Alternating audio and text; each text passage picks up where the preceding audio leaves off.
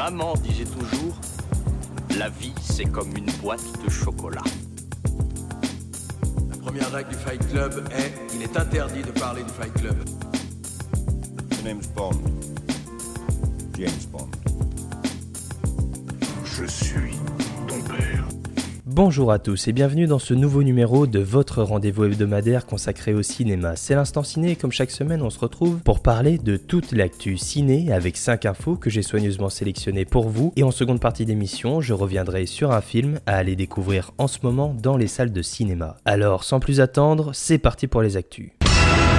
Notre première info nous a été révélée par Deadline et le site américain nous dit que Dwayne The Rock Johnson, l'acteur le plus bankable au monde, rejoint Kiernan Shipka et Chris Evans au casting d'une comédie d'action intitulée Red One. On n'a pas plus de détails concernant ce film, mais Dwayne Johnson, Chris Evans dans une comédie d'action, ça annonce du très lourd.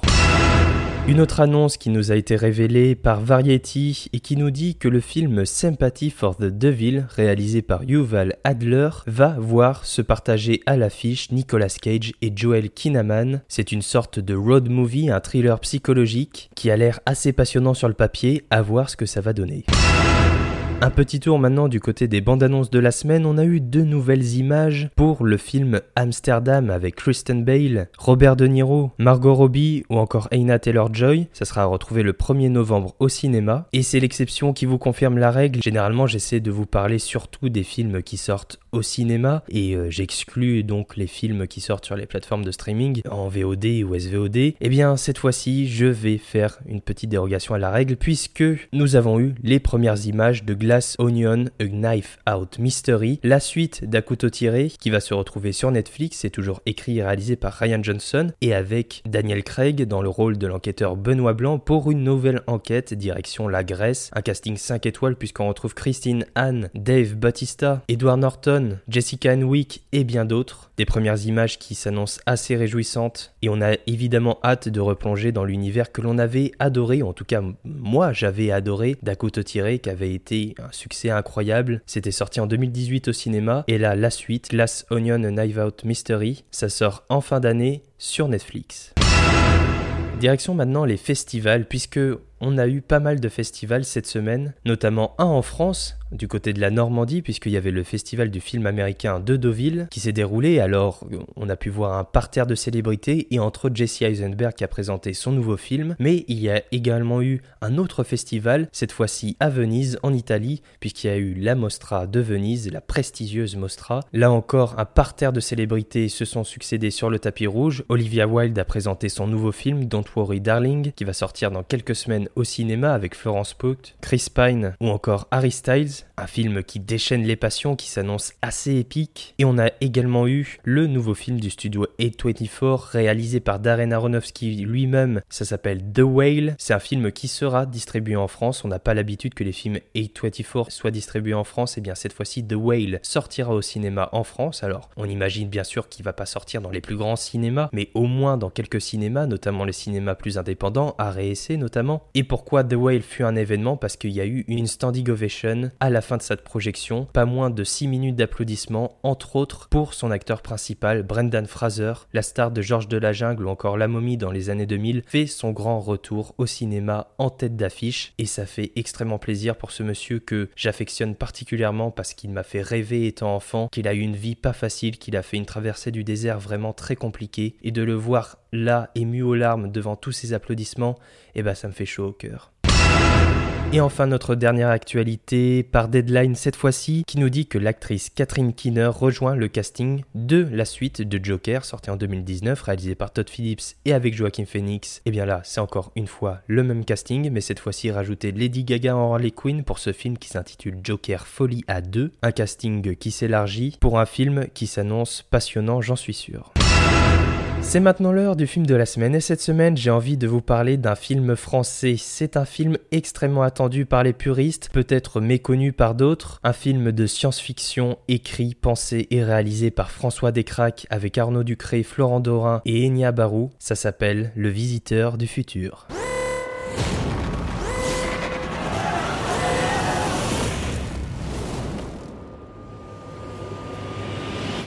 Je viens du futur.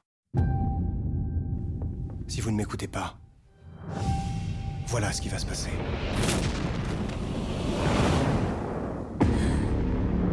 C'est quoi ça? On est où? Dans le futur. Ta centrale va exploser, papa. Vous n'allez pas me faire croire que toutes les catastrophes qui ont lieu dehors sont toutes de ma faute. Si tu construis ta centrale, voilà ce qui va se passer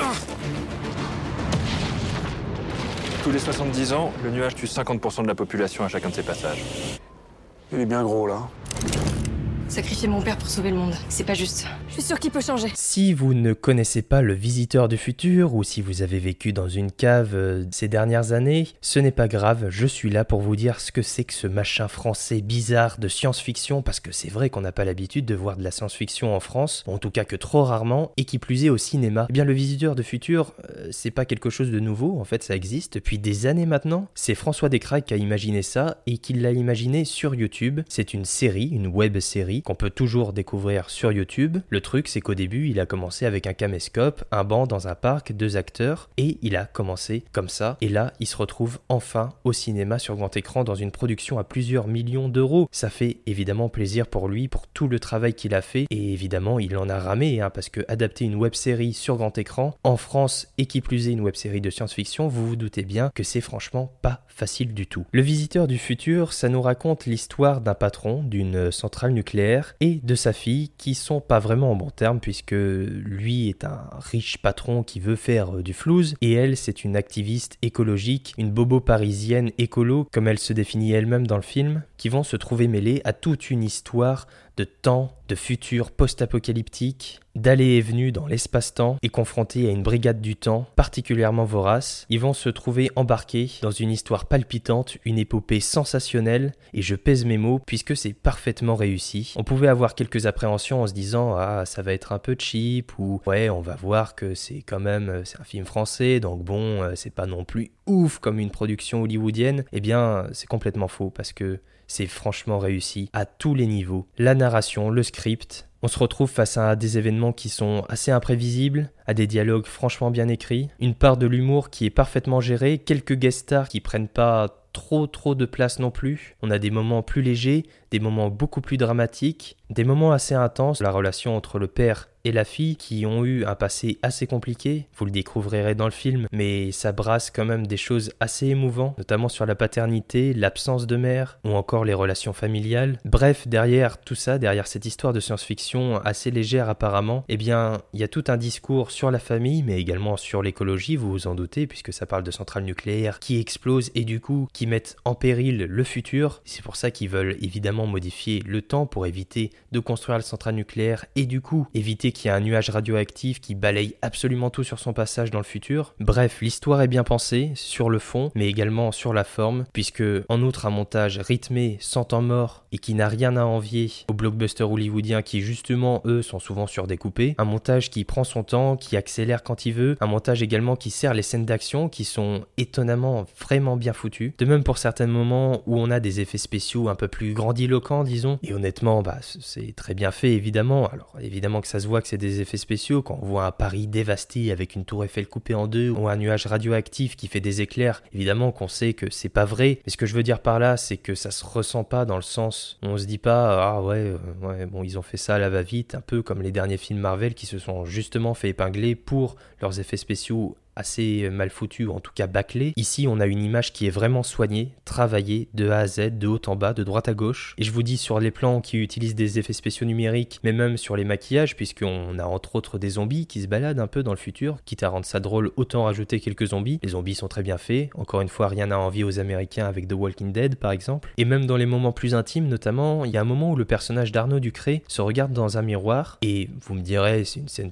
tout à fait banal du quotidien, mais il y a quelque chose dans l'image, la pâte, le grain, l'esthétique de cette image dans une salle de bain qui est finalement assez sombre. Il y a un travail de la lumière, des couleurs, je sais pas si c'est l'étalonnage, mais les plans dégagent vraiment quelque chose de fort qui plus est, c'est une scène assez intense où le personnage prend conscience de quelque chose de très important. Et eh bien cette image, elle a de la gueule, il y a un léger travelling avant sur le visage d'Arnaud Ducré dans le miroir, et c'est vraiment soigné. Et ça fait plaisir de voir que même dans des plans comme ça, qui sont tout à fait anodins et qui sont presque annexes par rapport à d'autres euh, chorégraphies où il y aurait besoin de mettre la caméra, de faire des mouvements spécifiques pour filmer une action particulière. Ici, c'est somme toute assez simple et pourtant c'est beau, c'est puissant, ça a de la patte. François Descraques a parfaitement compris son sujet, il a parfaitement saisi l'importance de ce film pour le cinéma et il l'a construit en ayant ça en tête, que ça soit un film pour le cinéma, il est plus sur YouTube, il est pas à la télévision, il fait un film de science-fiction pour le cinéma, il a parfaitement réussi cette adaptation du petit écran au grand écran comme on dit, et ça fait enfin plaisir de voir quelqu'un, et qui plus est un jeune homme, qui a cette ambition d'amener sa création au cinéma et qui le fait avec autant de générosité à tel point que ça se voit, que ça suinte dans chaque recoin de l'écran, cette envie de cinéma et cette passion qu'il a de faire quelque chose de travaillé, de soigné,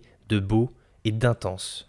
Vous l'aurez compris, Les Visiteurs du Futur est un pari risqué, osé, et c'est un succès de A à Z. C'est réussi en tout point, même la musique est super bien. François Descraques a pris du plaisir à faire ce film, il l'a conçu en ayant à l'esprit de satisfaire les fans du Visiteur du Futur comme les néophytes, et je pense que c'est pour ça que le film est réussi. C'est parce qu'il s'adresse à tout le monde, à tous les âges, à ceux qui connaissent, à ceux qui connaissent pas, et qui n'a qu'une seule optique, c'est raconter une histoire intense et faire vivre un bon moment de divertissement à tout le monde à travers du vrai cinéma. Alors c'est pour ça que je vous encourage sans plus attendre et sincèrement à aller découvrir Le Visiteur du Futur au cinéma parce que c'est important de soutenir des films comme ça, des films qui osent faire quelque chose de différent dans le paysage cinématographique français. Lui et ses complices ont notre priorité. Ces actions peuvent briser le continuum espace-temps. Il y a deux nouveaux types qui ont débarqué, le clodo a disparu, je suis perdu là. J'entends des chiffres, mais à l'envers. Un compte à rebours. C'était ça les chiffres. Notre mission est de protéger le cours du temps. Si on perd, tout le monde perd.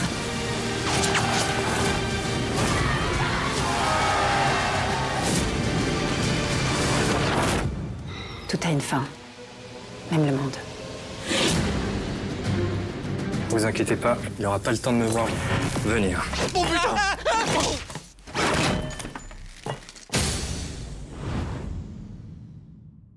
Voilà, c'est tout pour cette semaine. Je vous remercie d'avoir écouté cette émission. Vous pouvez bien sûr vous abonner pour avoir directement chaque émission dès leur sortie. Vous pouvez également me suivre sur Twitter et Instagram pour être au courant des dernières actus cinématographiques à la mode. Comme d'habitude, je mets les liens dans la description. Je vous souhaite une bonne fin de semaine, un bon week-end. On se retrouve la semaine prochaine pour un nouveau numéro de l'Instant Ciné. Plein de cinéma et plein d'actu. Alors, à la semaine prochaine. Ça dépasse tout ce que j'ai pu imaginer.